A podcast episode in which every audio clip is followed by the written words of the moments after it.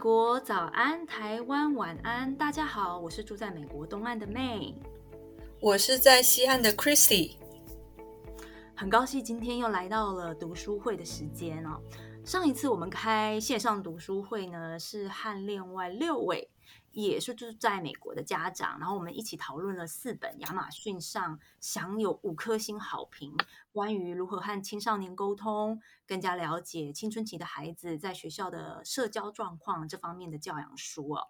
我自己在录制那一集的时候，我的孩子还没有进入青春期，可是听大家的分享啊，还有听到他的这种实战经验，我觉得非常非常的有收获。所以大家有兴趣的话，可以去搜寻我们的之前录制的第六集。那今天的线上读书会呢，我们一样有三位住在美国的家长加入我们。我们要一起讨论的是华裔美籍作家 Kelly Yan Front Desk 系列的套书。那这一集啊，比较特别的一个地方，就是我们还会在最后加入几位孩子，嗯，他们的录音，他们会分享阅读这套书的一些读后心得。非常希望透过我们家长啊，还有孩子这样的讨论和分享，我们可以更让更多人认识这一套我们非常非常喜欢的书。好，那我们先不多说了，我们就先请我们三位特别来宾呢，啊、到时候跟大家打个招呼哦。我会请他们说一下他们的所在地，他们孩子的年纪。因为这些啊、呃，来参加这次录制 Podcast 的家长们，其实自己的小孩子也有念过这一套书啊、那所以透过他们的分享，呃，我相信我们可以对这套书会有一些更多的讨论。那其实我也会请呃这些家长呢，用一句话、一个字啊、呃，或是一个词语，描述一下他们对 Kelly Yan 这套书啊、的一些感觉。那我先开始好了，嗯。我是住在纽约这里，那我的两个孩子分别是十二岁，还有呃刚满十岁的孩子。那我想用一个字来描述一下我对这套书的感觉哦，就是啊、呃、勇气。我觉得呃这套书带给了我非常非常多的勇气。好，那我们可以请 Christy 换你接棒吗？OK，呃，我的两个孩子，一个是十八岁。然后一个是即将满十岁，那我读这几本书的时候，给我的感觉就是，呃，除了勇气，就是突破，还有有这种正义、正义的感觉。嗯，非常好，非常好，我也是有这样的感觉，非常谢谢你。那下一位，我们请 Karen 跟我们大家打个招呼好吗？大家好，我是 Karen 啊、我在北卡。那我的两个小孩年纪分别是十一岁和七岁。嗯，那嗯，读完这一系列的书啊，有一个嗯，我想到的字来描述它呢是连结，就是很多不同关系之间的连结。哇，好棒，好棒！这个也是我们等一下可以再继续多聊的地方。下一位家长，我们请啊 Aaron 跟我们讲一下好吗？呃，大家好，我是 Aaron，住在北加湾区。呃，我有两个女儿，九岁和十一岁。我觉得这本书《Front Desk》是关于新移民和勇气的故事。哇，好棒哦！谢谢你。那下一位，我们请银鱼。嗨，大家好，我是来自波士顿的银鱼。我有三个小朋友，分别是十一岁、十一岁，还有八岁。那我们。家的小朋友非常喜欢这一套书。如果可以的话，我会用无畏还有改变来形容这一套书。谢谢。哇，好棒好棒！我们也将会呃更聊到这些不同的点。那最后一位家长是 Jessica。Jessica，麻烦你跟我们大家打个招呼好吗？好，大家好，我是 Jessica。呃，我的坐标是美国纽约市的郊区。啊、呃，我有一个女儿八岁。那呃，我跟他一起看了呃《Front Desk》的第一本，然后他已经呃脚步很快，嗯，已经把第二本也看完了。呃，我所以我会我会慢慢的跟进 follow。那嗯，我对这本书的形容呢，就是与众不同，当然有勇气。所以我希望，嗯，我想我的总结就是，这是与众不同的勇气。非常谢谢大家的分享，真的要勇于会呃，就是对自己的长相可能跟主流社会不一样，或是自己的 background 跟主流社会不一样，能够有这样子去 embrace 自己，其实是需要非常多的勇气哈。好，那我们在进入真正的讨论之前呢，我我想麻烦 Christy 能不能跟我们做很简短的介绍？这四本书大概内容是什么？那或者是如果能够提到一点 Kelly Yan 的背景啊，呃，或许能够让我们的听众对于这套书更有感觉。好的，嗯，我先简单的介绍一位，啊、呃，介绍一下这个 Kelly Yan 哈，他是在他小学年纪的时候从中国移民来了美国，然后呃是住在呃南加这一块。嗯，他算是一个非常多产的一个作家，他呃作品有很多不同的类型，小说啦，呃儿童书、散文都有。那呃关注的就是跟呃移民有关，还有当代社会议题，好，种族、教育不平等这些啊，他都是呃他写作。里面会关注的一些呃主题，嗯，那他最知名的作品，也就是我们今天要讨论的这一系列哈，叫 From Desk，呃，大概呃目前出版了有四本，诶，好像第五本已经出来了哈，嗯、我今天会主要呃介绍这四本书，大概介绍一下，然后呃大家也就是可以呃呃去。图书馆啊，或者是呃，这个线上买买下这这四本书来看。第一本书呢是《Front Desk》，这个是他基于他自己的童年经验写的故事，主角是米娅，那就是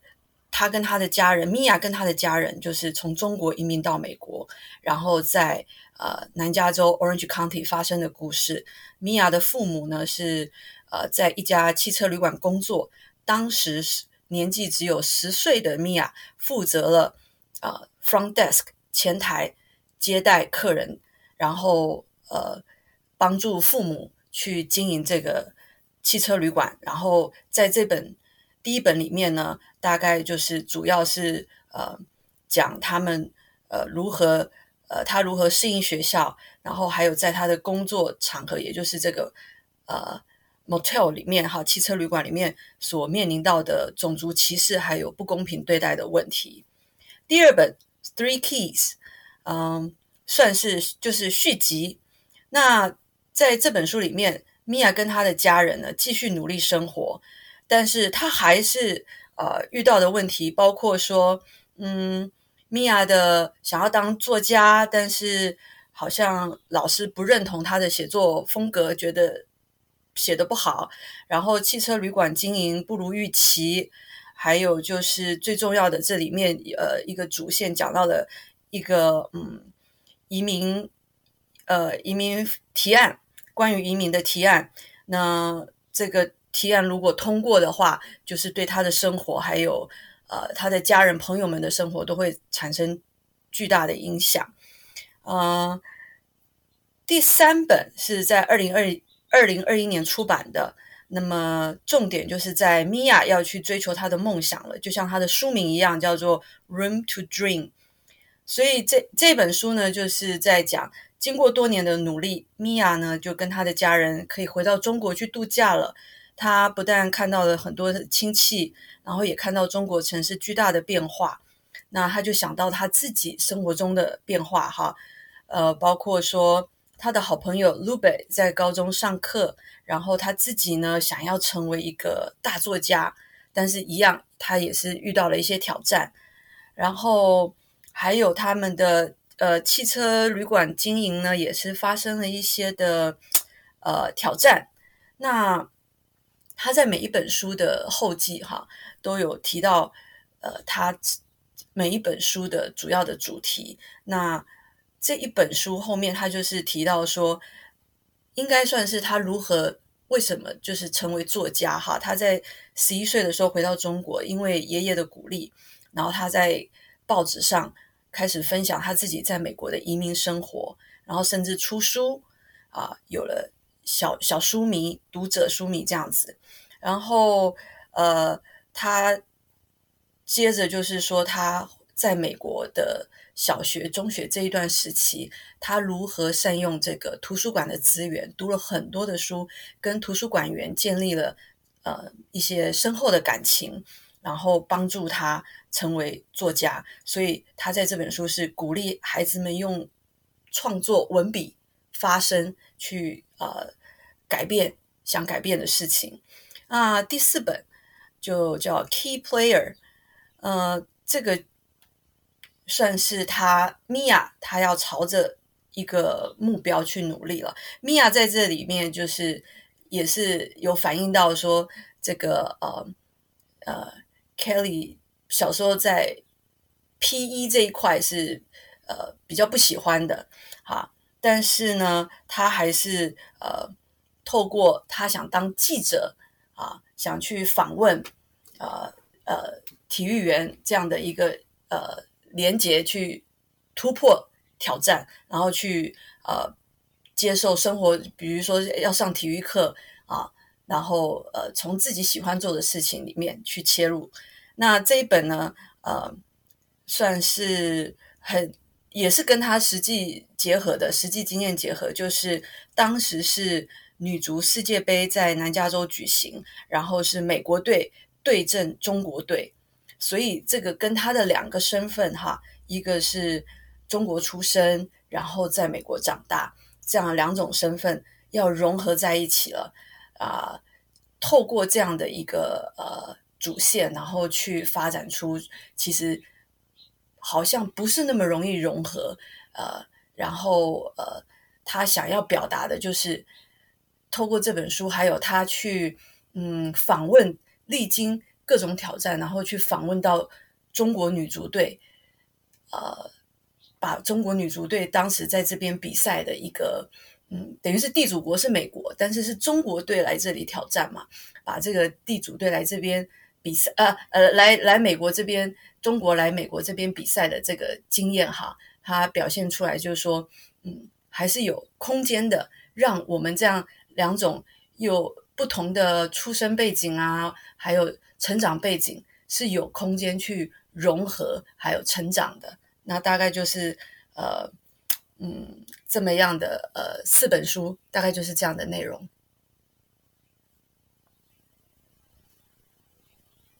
非常非常谢谢 Christy 精彩的呃这个 introduction。光听你这样讲，就觉得这这这些剧情啊，这些呃，可以说几乎有蛮大的一部分是关于 Kelly 自己的半自传的经验呢，是非常非常丰富的，有许多题材可以跟孩子讨论。那我们第一题呢，想要探讨的就是说，为什么我们这么喜欢这套书？我自己先讲一下好了，因为我觉得我喜欢到就是。会邀请大家来呃录制这套这个 podcast，其实是有很大的一些私人因素啊，就是有在呃我社团大手牵小手世界亲子游社团里面的团友就知道，其实去年对我来讲是非常辛苦的一年。我在美国的大学高等教育任教超过十年十几年之后，我遇到了人生最大一次工作上的歧视。嗯，是一位白人同事，其实是我的上司，就是歧视我的名字，因为我在工作上，我名字不是用英文名，我是用我自己在台湾用的名字。那也歧视我的呃，就是英文口音啊，包含歧视我的肤色这些的。那在这么呃。这整个过程实在是太太艰辛了，我只能这么说。那我也是过了好几个月以后才决定要举报我的呃上司。那这场仗还继续正在延续着。这套书 Kelly Yan 的书呢，其实在我的人生低潮的这个时候，给我非常非常大的勇气。呃，我甚至可以说，我觉得它重新定位了我个人在这个国家接下来要走的路。因为我之前在学校教的是跟多元文化有关，也跟呃 race and racism 啊、discrimination 这些有关。我从事的是嗯、呃、教师方面的培育，所以我是非常积极的参与我们大学还有我们就是所谓的学会里面推动平权方面的这些呃协会。可是呢，看过这个 Kelly 演的书了以后，看到 Mia 这么勇敢哦，她勇于去挑战这个体制，我深刻的真的是深刻的体会到，说我必须要。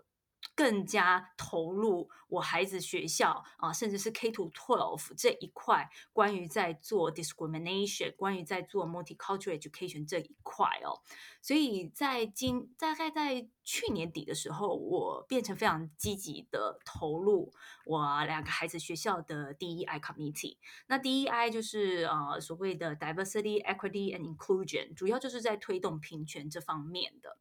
我知道大部分的移民家长，像我们这样第一代来的，我们可能是非常投入在孩子啊、比如说国际周，孩子学校的这些国际周啊，International Nights 啊，哈，啊，Cultural Night 这些东西，我们去提供代表台湾的食物、文化、音乐这些的。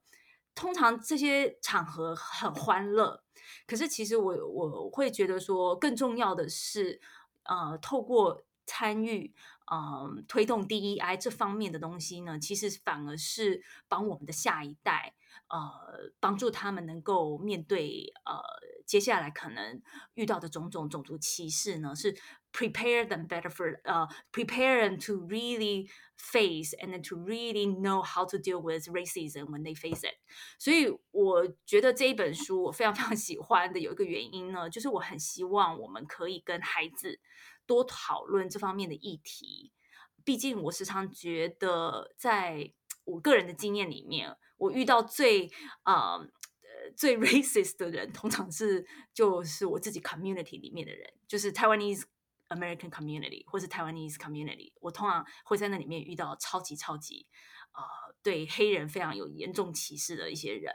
所以我就觉得说，或许某方面来讲。我们呃不应该一直把孩子放在一个泡泡里面，我们应该是让嗯、透过阅读 Kelly y a n 的这一套书，我们知道了原来啊、在这个、美国在这个历史脉络下，他们是怎么样可能对于一些有色人种有特殊的对待，有比较不好的呃 discrimination，可是我们可以怎么样做去，不管是帮助我们自己，也可能是呃。彼此帮助彼此，那更重要的就是希望我们的孩子能够成为一个嗯 agent for change，他们是可以变成是可能透过笔，可能是透过自己的自身的行为去影响他人，所以这个是为什么我非常喜欢这套书。好，那我应该在这边就赶快停了，不然会讲不完。那我可以请那个 Jessica 跟我们讲一下，说你为什么会喜欢这套书吗？好的，谢谢妹。那跟刚刚我再重复一下，就是因为我呃只我阅读速度比较慢，所以我呃目前只看了 Front Desk 的第一本，也是他最著名的这本书。所以我的嗯下面要分享的观点呢，都是以这本书为主。那我喜欢它的原因呢，是因为嗯第一个呢，我在美国大概生活了快二十年，过去接触到的童书，当然嗯。就是，这是我有小孩以后才会才才比较特别关注在这方面啊。但是我过去看到的呢，呃，童书有关牙医角角色，呃，或者是有关牙医文化的相当有限。那过去这几年可能比较好，现在市面上或者图书馆都慢慢看得到，呃，这方面的书籍，但是还是偏少。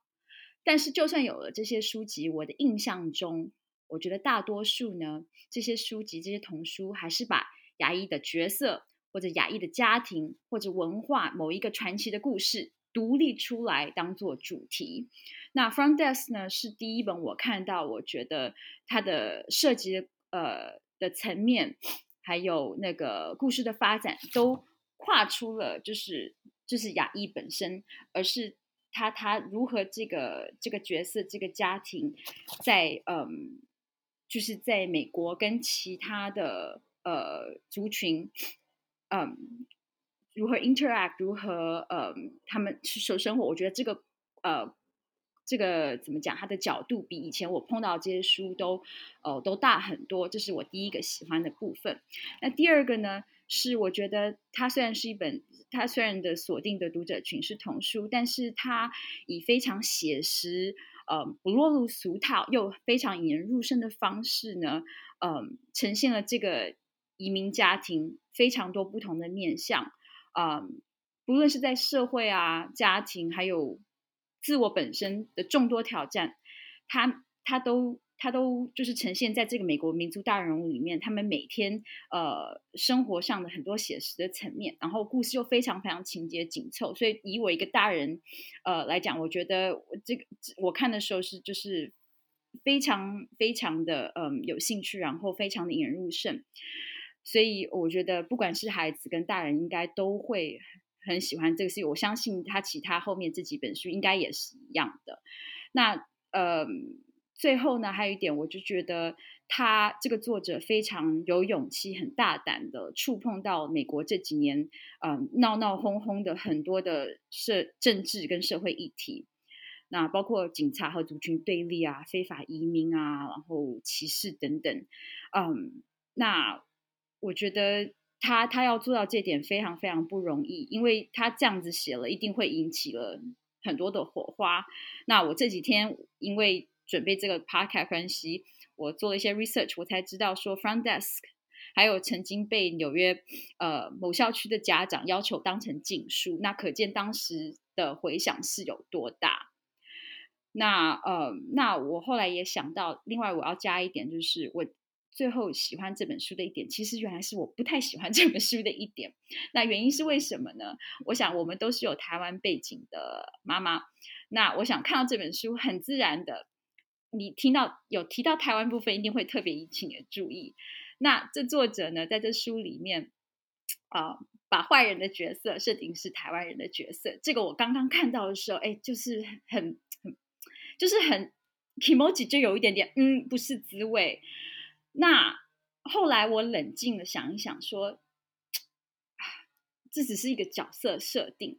然后呢，再加上我呃看到发现了。嗯，我刚刚提到说纽约校区，嗯，有个家有有些家长要求把这个书呢当成要要学校禁止这本书。那原因是因为这个校区有很多，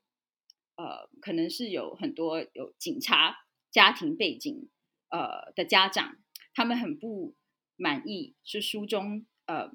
就是对于白人警察对非裔呃这个房客 Hank。的这个处理方式非常不满，觉得他们把这个警察角色写得非常的负面。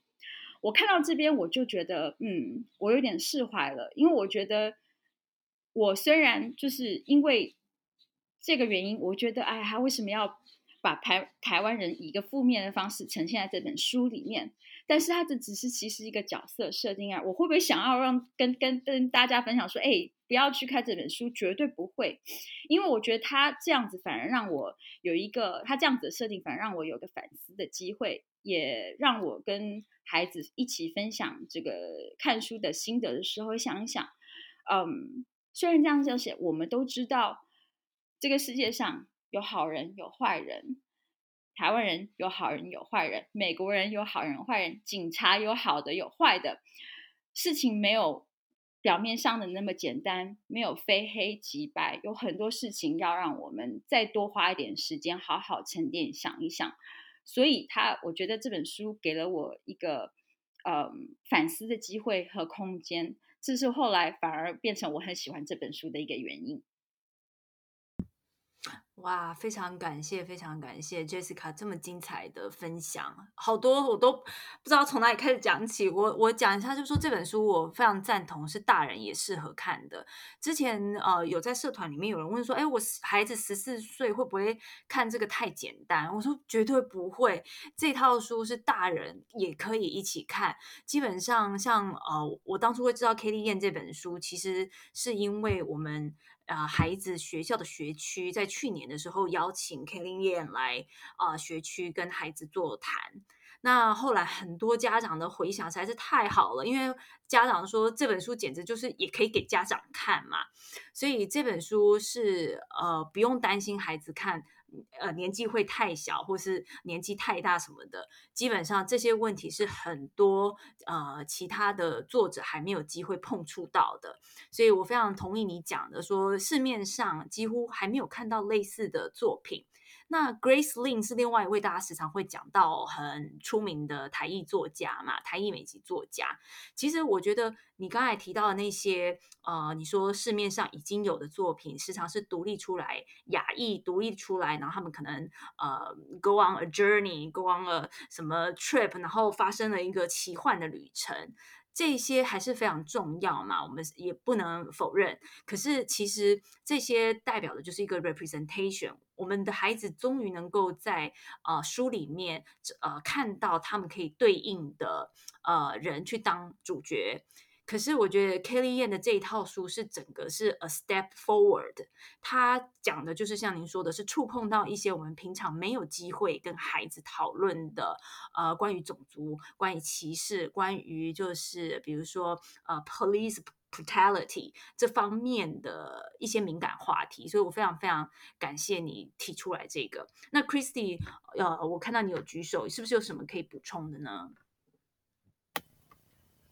对，我想，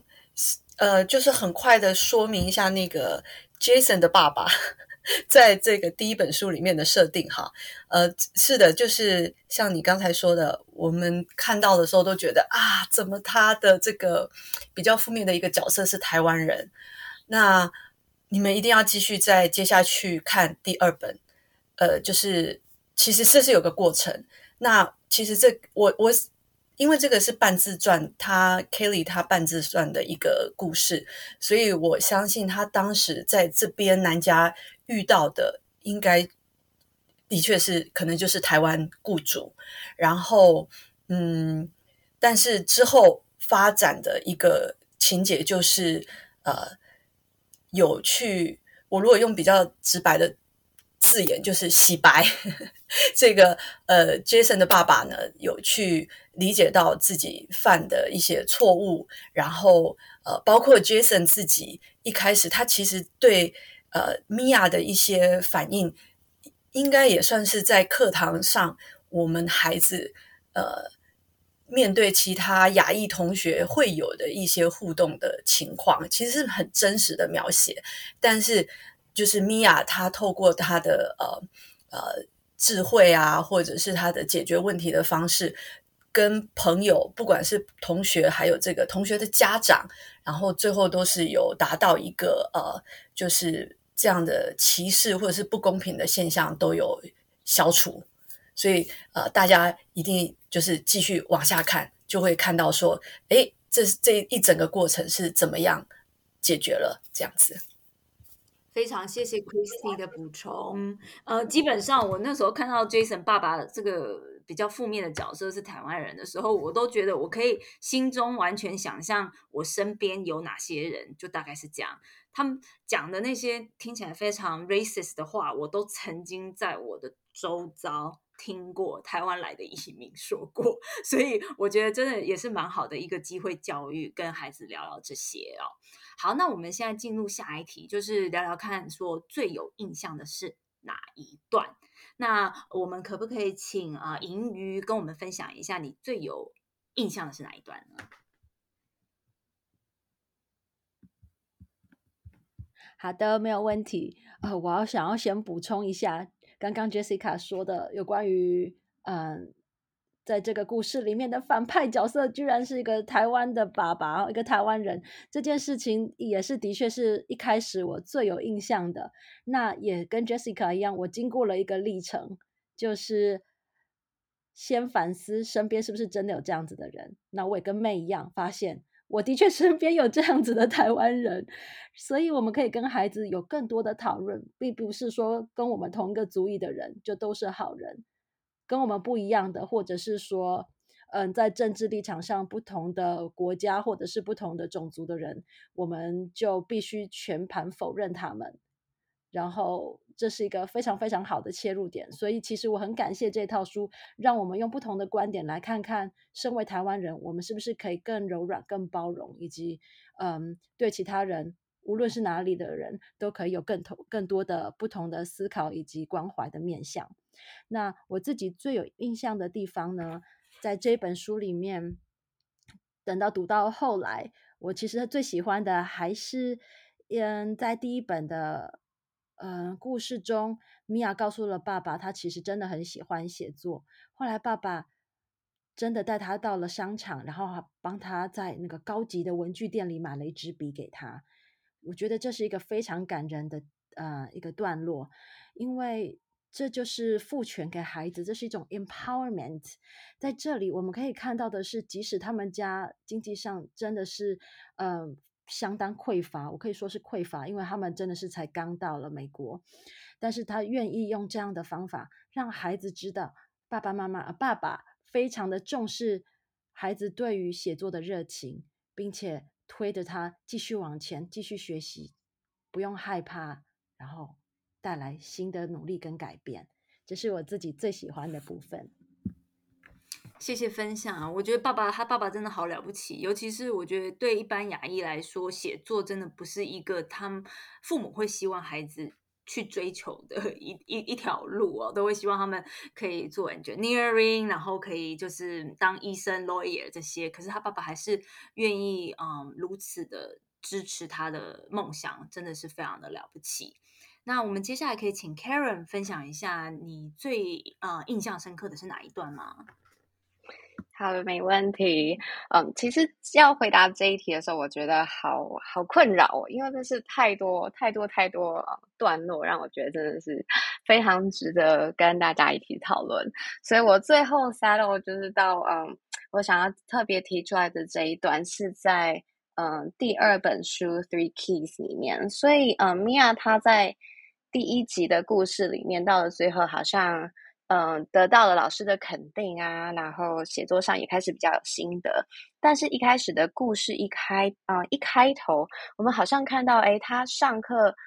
呃，去到应该是六年级，新的班级，新的老师。这个时候，他突然觉得这个老师对他好像有一点点不是那么的友善。那，嗯，书里面有时候提提到了一些呃片段，然后我我记得我当时当时看到的时候就觉得啊，太夸张了，就是这个。白白人老师怎么会这么，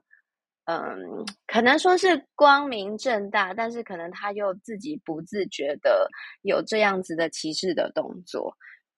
就是呃，里面提到的是说，可能呃，老师同样一个规则，老师就会特别呃批评米娅，然后但是反过来是另外一个白人学生的时候，哎，其实就没有事情。所以这些呢，对米娅造成了一些。一些冲击，那我觉得，嗯，接下来一开始看到，觉得说，哦，对耶，你看这些有很多的人，大家有的时候他们的行为或是他们的态度，其实是带刺的，其实是不友善的。可是呢，到了书的中间呢，有一段，嗯，米娅的老师他呃提供米娅一个就是一对一呃独立家教的机会。那在那个当中呢，我们可能要爆雷一下，就是 米娅看发现这个老师其实是有呃博士学位的，然后呃他在跟老师提及这件事情的时候，老师自己呃非常心有感触的跟米娅说，对，嗯、呃，你要知道我们我们人啊，就是在这一生可能并没有办法，嗯、总是能够得到我们想要的东西。然后老师就开始描述他曾经呃。遇过的一些不公平的对待，可能他在职场上，可能是因为身为女生，所以呃有一些呃 promotion 的机会就这样子错过了，或者是呃别人对他的肯定，嗯、比起他自己对自己的期许是有点落差，因为他认为他自己应该是要去呃在大学里面当老师，而不是来一个可能一个小小的小学，然后教这些新移民教英文，对他来说，这可能不是他的梦想。所以这个老师他中间就提到说，Well, you know, you you couldn't possibly know what's like to be passed up for something, or not be able to do what you were meant to do。可是这个时候，米娅她说，Well，嗯、呃，我妈妈其实她当初在她当年在中国，她是一个 engineer，但是她现在只能够嗯、呃、在 motel 里面打扫房间。So I actually know a little bit about that。 那这个呃 interaction 这个 exchange 当下就让这个老师有一点点呃愣住，然后我觉得这是给我一个嗯，很有感触的一个 moment，因为后来呢，这个老师他其实也接受了 Mia 的邀请，然后呃拜访了他们的 motel，然后在 motel 里面看到了其他的新移民，然后认识他们，然后开呃开始跟他们有些聊天的时候，发现说，哎，这个人他是某个国家的 surgeon，这个人他其实当年是一个 nurse，这个人他其实是一个工程师，所以这些人其实他们都有自己的故事、自己的背景，他们有自己除了新移民的这个呃这个。身份以外的另外一个角色。那当这个老师发现这件事情的时候，他看待这些新移民的眼光就不同了。那我觉得这对我来说是一个很大的提醒，因为我觉得在这个故事里面，很多时候许多的变化、许多的了解，都是来自于呃我们和。一开始我们认为不熟悉的陌生人，这些 stranger 开始有了连接以后，我们才有那个开放的心胸和开放的空间去认识这个人。那当我们多看到了一些，嗯，他们不同的面相，不同于我们一开始认为他们，啊，表面。可以呈现出来的模样，我们有那个空间可以去更多了解他们的时候，很多时候我们可能会很惊讶的发现，我们其实是有一些相同处的。我们可能是不同肤色、不同语言、不同的文化，但是我们可能有类似的生活经历。我们呃，就像这个老师，他突然发现他自己可以跟这个新移民有了连结，然后在故事里面，甚至你可以看到他在课堂上引导同学聊天的时候，他的态度就有一些变化，他会变得比较 inclusive，他会变得。嗯、比较去鼓励嗯、不同政治立场的呃学生，或者是啊、他遇到的人，可以听听看另外另外一个呃团队他们的声音。所以我觉得，嗯，就像我们大家在讨论 Jason 的爸爸这件事情，我觉得他也是让我看到说，哎，Jason 的爸爸他也有一个故事。所以我们一开始看到觉得啊，他怎么可以这么的这么的命，这么的。嗯，不 nice，然后做这些非常伤害人的一些呃行为和举动。可是，当我们后来发现，诶，他其实生命当中他有这样子的挫败，他有这样子的受伤，让当他发现他的嗯他的伤口或者他的情绪其实是被稳稳的接住的时候，反而他也开始有一个柔软的转变。所以，我觉得这是为什么可能有点拉回来回应一开始嗯自我介绍的时候，我说这个。这个系列让我觉得这个连接，这个 connection，让嗯对我来说是一个嗯很好的提醒。然后就是我们不管是跟自己的孩子，我们平常日常的互动，甚至是我们在美国生活，呃，我们对外。不管遇到的是老师啊，或者甚至是陌生人，可能是店员，有的时候，嗯，我我想我们多多少少都会还在这个嗯 racism，或者是就是跟大家的相处上有一些的颠簸，或是有一些的困难。可是如果我们可以嗯给出那样子的空间，然后多一点去期待，甚至是是嗯促使这样子的连接机会可以发生，我觉得可能都可以让我们有嗯。比较好的成长，或是有一些不同的感想和心得。谢谢，谢谢，谢谢 Karen 非常精彩的分享。你讲到连接这部分呢，就让我想到说，其实我觉得时常我们在跟来自不同文化的人相处的时候，我们时常就用一种非常简单，然后非常单一的面向去了解他们的全部，然后就觉得啊，我们了解的单面向就是他们，他们就是这样的人。时常我在嗯一些移民的社团里面会看到有人就会分享说啊，那个一这个种事情会发生，那个呃一定是某个族群，一定是某种种族的人才会做那些事。其实像讲这样子的话，就真的是非常的没有把呃这个国家的一些呃长久以来的呃以系统性来讲，对某些族裔的呃。暴力呀，或是对某些主义的歧视，没有把这些放到历史脉络下去看。那我觉得你讲的很多，我能够引起共鸣的，就是说有没有可能，我们身为家长，我们在描述呃一件社会案件的时候，我们在描述一件事情的时候，我们不是。只着重在呃这个人的 skin color 是什么颜色，而是说我们会去探讨说，诶，是不是后面有不同的面向，这个人的生活哪些地方是可能我们不知道的，然后有什么样的 struggle，其实是可能我们一个 outsider 我们是不了解的。透过这样子比较深入的对谈，会很希望说我们可以给孩子另外一种视野。好，那非常感谢 Karen 的分享。那这一题最有印象的哪一段？我们还有一位家长就是 Aaron 啊，呃，Aaron 可以跟我们分享一下吗？哦，好，没有问题。呃，我最有印象的那一段啊，其实是提到妈妈的旧同事小张，因为他连那个名字都特别有感觉，因为这是一般华人称呼人的方式嘛，所以我我也会觉得很熟悉的感觉。在故事中啊，小张借高利贷给罹患癌症的母亲看病，只是为了让母亲安心，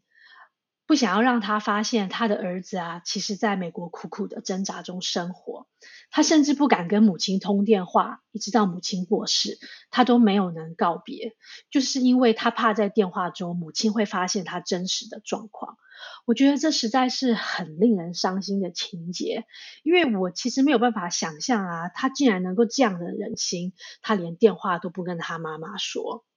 那后来啊，米娅的父亲跟米娅说，没有人会听我们说话。他爸爸说这句话的时候，我也是会感觉很伤心。那米娅后来还是以律师的口吻写了封信给小张那位虐待员工的雇主啊，那位雇主。害怕是真的律师，才让小张能够拿回重要的护照和身份证，因此解救了小张。这是我，你这是我在 Front Desk 里面最有印象的一段。非常非常谢谢，我觉得那一段我跟我小朋友也是聊好多。我觉得你提到的有文化的部分。啊，我觉得 Front Desk 这个系列很多都有讲到华人的一些文化，是我们很可以有马上可以有所连接。比如说去吃饭的时候，自己的爸爸就要抢着付钱。那我孩子在台湾的时候也看过这样的一幕，就自己的阿公这样哦，要帮整桌付钱啊。那或者是说有很多自己呃这一代受的苦，不愿意去跟上一代。呃，坦白这些，在这个文化方面呢，我觉得 Front Desk 也是提供了我们跟啊、我们的下一代有非常多对话的呃机会。这也是为什么我真的非常喜欢这本书的其中一个原因。好，那下一题就是说，你为什么会想推荐这本书给其他人？那刚好 也是 Aaron 你的呃你的题，不知道可以跟我们继续分享吗？哦，是的，呃，我觉得这本书真的是在讲新移民新移民的故事。它有讲到父女情，也有讲到母女情，还有小孩子上学的交友状况。呃，我很喜欢这一本小说，觉得它很适合给新移民，特别是有小孩的家庭阅读，因为里面很多故事的情节都很生动、很有趣，而且特别的触动人心。就是那些一块块小小的片段啊，把这些感情都描述出来，然后让人物立体了起来。那这本书对于新移民来讲啊，也是非常有共鸣和启发的故事。它是以这个主角米娅的视角，展示了他作为他作为一个新移民的经历和挑战。对新移民来讲，适应新的环境、不同的文化还有语言。可能是一个很艰难的过程，但是这本书以很细腻的方式描述了米娅和她的家人如何在美国很努力的生活。她同时面临了贫困，又有种族歧视，还有文化的差异。这些情节对于我们这些新移民的读者来讲啊，我们可以感受到自己一些经历在故事中得到了认可和重视。真的是如此哎！我自己那时候看完他们的一些移民故事，有几个点我都觉得我快要掉眼泪了。然后我那时候就有跟我孩子说：“你有没有觉得爸爸妈妈这样，我们第一代移民来这里真的很不容易？”然后孩子就开始问说：“哎，我们一开始是怎么样开始来的啊？然后是怎么样留下来，决定要留下来？然后呃，多久回台湾一次啊？怎么这些很多就开始。”把我们家族呵 呵这一代的 immigration history 就呃 go through 一遍，所以我那时候其实蛮感谢这套书，不然我觉得我没有一个机会让啊、呃、我的孩子啊、呃、去开始对我的移民过程更感兴趣，然后也更知道说，哎，那他身为在这美国的第一代，好，他能够做什么样的回应？包含说，他们学校开始有比较呃所谓更新的移民来了，在语言上可能需要帮助。那我当然就会很希望我的孩子是愿意主动去跟这样的孩啊、新更新移民的孩子做朋友，或是帮助他们。所以我觉得这套书真的是强力推荐，就四个字：强力推荐。好，那下一题是说。你觉得书中的孩子们做的哪一件事情让你觉得他或是他们很勇敢？这一题我们是请银鱼跟我们分享一下。没问题，非常乐意，因为太多太多点了。好，那个我觉得在这一套书里面，米娅可以代表非常多她的勇敢。往前的，嗯，他有非常非常多的地方做的事情，可以看到他的勇敢。像是一开始的时候，他跟爸爸妈妈开始到了这个 Bella Vista，在这里工作，然后呢，要开始管理这一个 motel，但是的确，但是遇到了一些枪击的问题，那他。不会觉得自己是小朋友，所以就看着爸爸妈妈不知道怎么办，他自己想办法，他列出了可行的方法，然后呢，take action，他去问了那个台湾人姚先生，问他可不可以怎么做，那可不可以买那个 bulletproof 的玻璃等等。这是一个非常勇敢的孩子，而且他是提出了 actionable plans，他想出策略，然后往前提出。虽然说，当然 姚先生那时候没有答应哦，没有解决这件事情，愿意做这些事情，但是非常的厉害。这个小朋友他不但只是说说，他不是说说哦，那你们不能怎么样吗？不是，他是真的去想出一些方法来，不但勇敢，而且有策略。然后还有的是他在嗯。帮忙朋友的部分也非常的勇敢，像是那个他的黑人朋友 Hank，Hank 那时候因为被误误会，以为是他做了一个嗯窃盗的事情，所以那时候曾经还被抓到了警局去过了几过了几晚的样子，那他也没工作啦。Hank 很需要一份工作，不然他没有办法生活下去。米娅她很勇敢的一直问他说：“那不然你要做，不然你需要什么？”然后知道了，原来他需要 reference letter，他需要有人帮他写推荐信。他不知道那是什么，就一直问 Hank。Hank 本来他觉得，嗯，小朋友怎么可能懂这件事情？可是米娅一问再问，一问再问，后来总算知道原来什么是 reference letter，甚至他还偷偷的自己写了。一个 reference letter 写了推荐信，推荐 Hank 一份工作，而后来真的 Hank 还得到了这个工作。那最后我觉得还有一个是米娅很勇敢的去寻梦，他知道自己呃英文不像是本来在美国土生土长的孩子们那么好，但是他真的很热爱文字，他继续的努力练习，然后加上之前刚刚说的，就是嗯、不但自己。会很想努力继续的去寻这样的梦，而且自己的家人，他的爸爸还给他了一支笔，我觉得那支笔真的好重要哦，给他那样子的力量，鼓励他继续往前。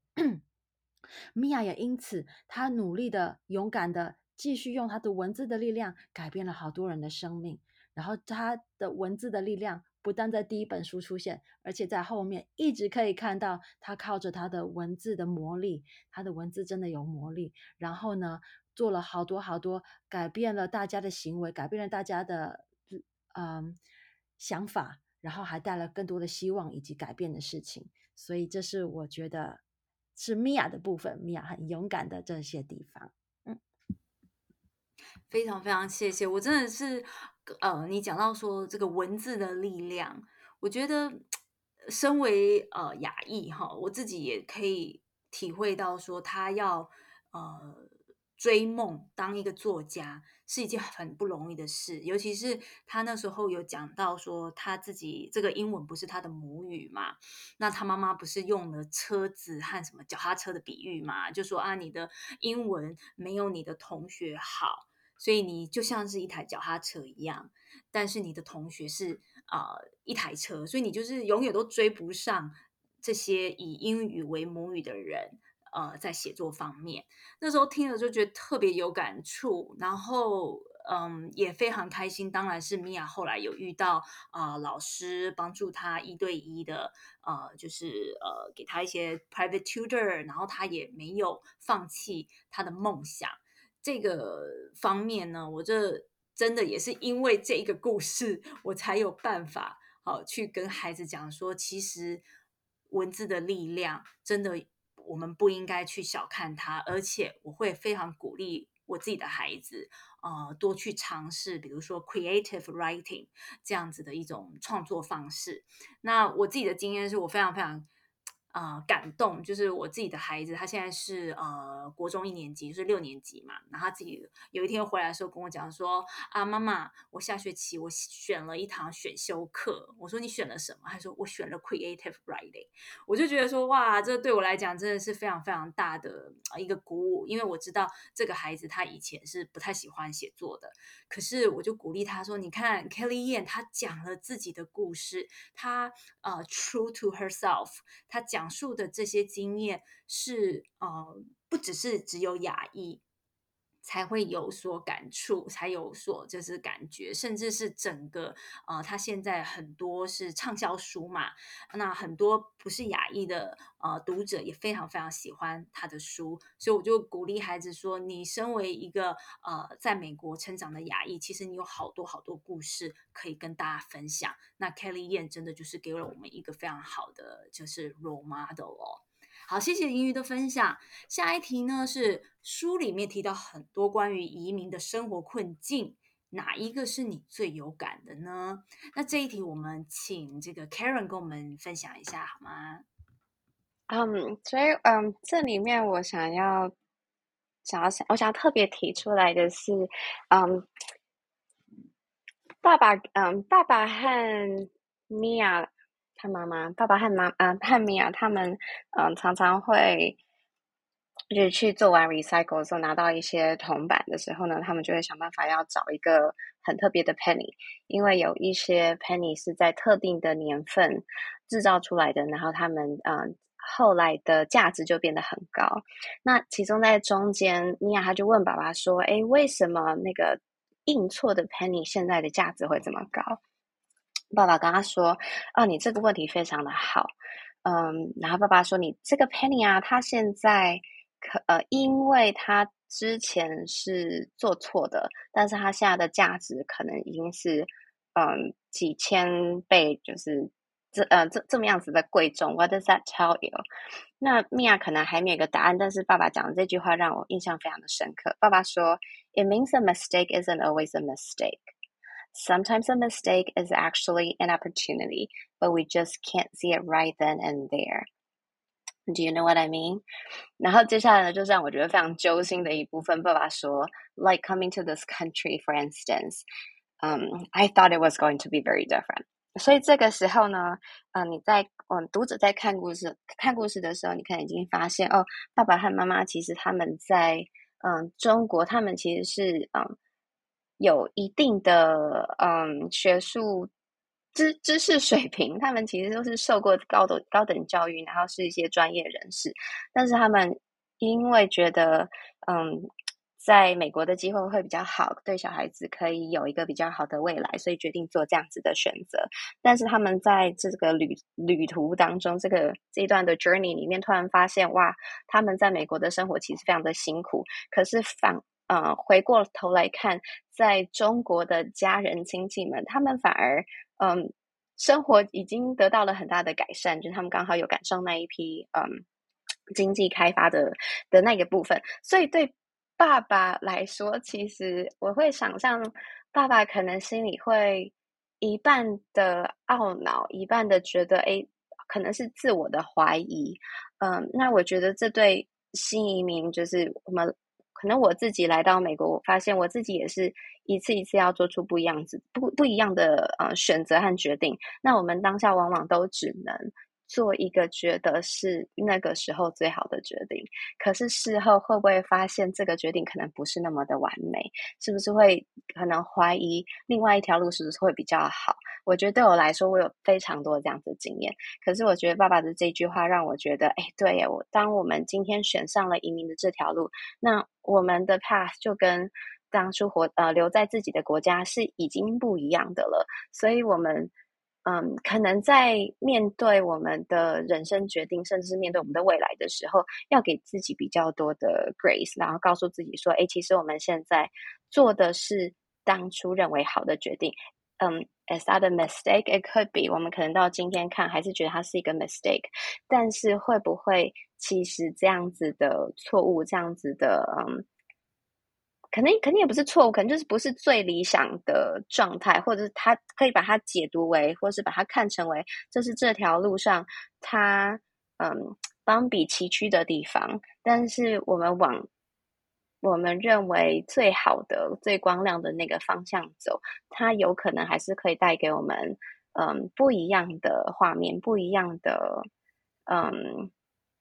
未来的面向吧。我觉得这就是嗯。对，对我来说，除了 on top of 语言的隔阂啊，别人对因为你的口音有问题，然后可能不是 take you seriously 啊，或者是别人可能对其他的人嗯很有礼貌，可是看到你的时候就比较冷淡。就是 on top of that，我觉得如果可以在嗯。难以避免偶尔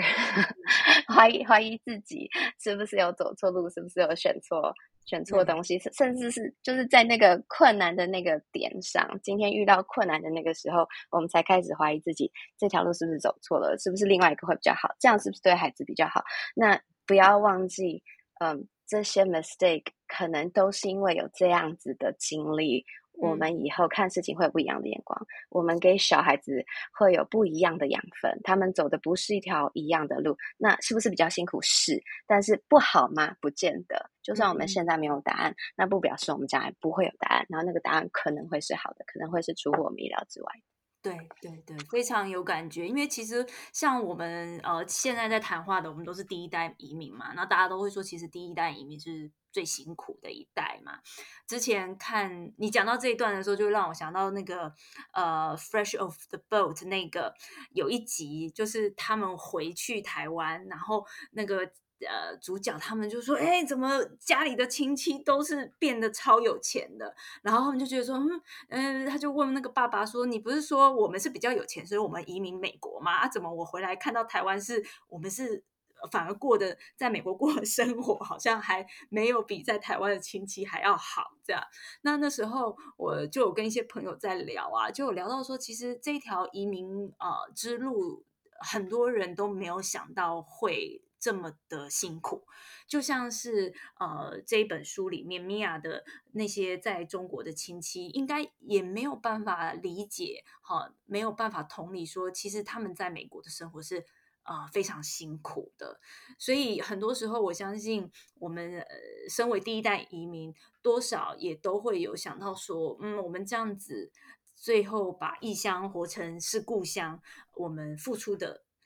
呃，代价是什么？呃，那我们到底这条路是不是，嗯，重新来过的话，还会选择一样吗？这真的是每个家庭、每个人有不一样的答案。只是就像你讲的，我们都只能在这条路上的那一个时候选择，呃，做出觉得对我们全家会最好的选择。可是，在这个之间里面，一定会有人。有所牺牲，像我在念这本书的时候，我就一直觉得说，米娅的爸爸牺牲其实好好大哦。他甚至把他自己追求梦想的机会就让给了米娅，还有让给了米娅的妈妈。然后我那时候就是想说，这个可能可以是我们家庭里面的另外一位重要成员。他为了在新移民的这个这块土地，呃，帮助家其他的家人站稳脚步，而他。退居到了幕后，所以我觉得这些挣扎真的是每一个家庭都有呃各自的故事。那我觉得念米娅这本呃这套 Front Desk 的书，其实好多这种很小的细节都会让我觉得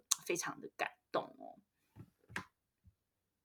好，那其实我们还有另外一位呃团友，那时候呃没有办法跟我们一起录音，可是他寄了文字档给我们，他讲述的经验刚好就是关于这一题，书里提到很多关于移民的生活困境，哪一个是最有感的？这个是来自北加州湾区的 Abby，那我们可以请 Christy 帮我们啊、念一下他给我们的文字稿吗？好的，呃，我想我最有感觉的就是我在小学时期搬迁到美国，要重新学习语言、交新朋友，一切重新来过。因为语言关系，也没有自己的房子，如同米娅和她的家人在美国就觉得比美国人差一截的感受。在我读小学六年级的时候，有一段时间居住在美国六个多月。当年我父母卖掉台北的房子，搬到美国之后，只能租房子。当时我们住在一个后院加盖的 in-law unit。原本在台湾，我们的生活过着算是舒适，生活机能便利。父亲有稳定的工作，但我父亲也有美国梦，想到美国深造。因为我的两个姑姑早期都移民美国。书中米娅对美国的初步印象，传言中电影或电视剧里好像都把美国描写的非常的美好。当年我跟我母亲而对我跟我母亲而言，第一次跨国搬迁居住在美国，到哪里都必须靠父亲开车或者是姑姑帮忙，文化冲击确实不小。我一开始上学，因为英语表达能力不足，也受过同学的嘲笑。那段时间，我的个性变得比较内敛。那个年代没有网络，但还好，我们住的地区有华人超市、华人开的书局。我靠着每周跟父母去买菜的时候，逛中文书店，看看台湾流行的歌手 CD 或中文畅销书，满足自己思乡的念头。大概是渴望一份熟悉感，好像书中的主角米娅。也会时不时怀念、想念起在中国的亲戚，还有生活。在九零年代初期还没有网络的情况下，移民或搬到美国之后的各种大小问题资讯，很多都只能靠周围比我们早来的华侨。书里米娅很贴心的帮 Uncle Fan 把生活、美国生活的俚语还有习惯写成手册。想到当年刚来美国生活，我们才真的发现。现实生活跟幻想不一样，还有生活上的英语和我们当年在台湾英语补习班或者学校课本教的美式英语还是有很大差别的。书中的米娅很勇敢，很有智慧，她敢为自己的梦想发声，用自己小小的力量争取权益，发自内心的去帮助他人。这也是我成长过程当中到了后期，在美国大学才慢慢体会认知到的。在美国，在美国的社会里，必须替自己争取权益，也必须要勇于表达自我。非常非常谢谢，嗯，很很有感触的一段话。嗯，想聊一下所谓美国梦吧，因为这一本这套书里面一直有讲到这个概念，什么是美国梦？然后在通往美国梦的这条路上，你是在主要道路上呢，可以这样直达呢，还是你是在旁边的乡间小路，你要在那边弯弯曲曲折折好几次才能慢慢的在那边，还是说你是呃坐个高速铁路，可以很快的就到达美国梦？其实那时候我真的也是。想了很久哦，我的美国梦是什么？我觉得如果大家有看很多好莱坞影集的话，大概美国梦就是说有一台车嘛，然后一个房子，然后这房子可能是在郊区有院子啊，这个样子。大家的美国梦是要呃追求这个。其实米娅一开始他们也有说了，他们很希望可以赶快有一间自己的房，有院子，有 fence 这样子。可是就像我们刚才之前讲的，因为我们每个人来到这个国家的时间不同，比如说像刚才啊、Christy 分享的这一段，他是在呃青少年时候来，他的 struggle 跟我们像我自己是成年以后才来，我觉得 struggle 真的又又完全的不一样。我觉得就就某方面来讲，我是呃来美国念所谓的呃研究所，那个时候我的呃 identity 是已经有比较强烈的 identity，然后也比较稳固了，所以我在面对一些歧视的时候，我可能会选择说啊，我不去理他，我不管他，然后我继续我的生活。可是，如果是像孩子是在青少年时期，如果遇到呃相关的种族歧视的话，要怎么样去面对？其实我们做父母的真的需要有非常非常大的智慧，然后也需要更了解说呃。这个美国社会是怎么样的运作？我非常喜欢刚才呃分享的最后一句话，就是说，在美国社会必须要自己争取权益，还有勇于表达自我的重要，非常非常非常非常认同。呃，我自己在美国工作的这么多年，呃，我觉得这个是需要勇气的累积，然后有时候不能只靠自己，是要靠一群人才有可能达到这样的目的。所以，呃，我那个时候举报我同事的瞬间，哈，我其实是感觉到我不是孤单的，因为我是站在许多呃前辈面呃的肩膀上去做这件事。如果没有之前这些呃非裔呃呃民权主义者，然后没有这些所谓的呃拉丁美裔的民权主义者。做过这些事情的话，在我们校园里已经做过这样子的 complain 的话，其实我不敢踏出这一步。所以我后来也是跟孩子一直强调说，你如果要争取平权，自己要愿意发声以外，你一定要有非常呃重要的呃同伴跟你一起做这件事。那其实，在 Kelly Yan 这本书里面，我们也有看到哦，其实。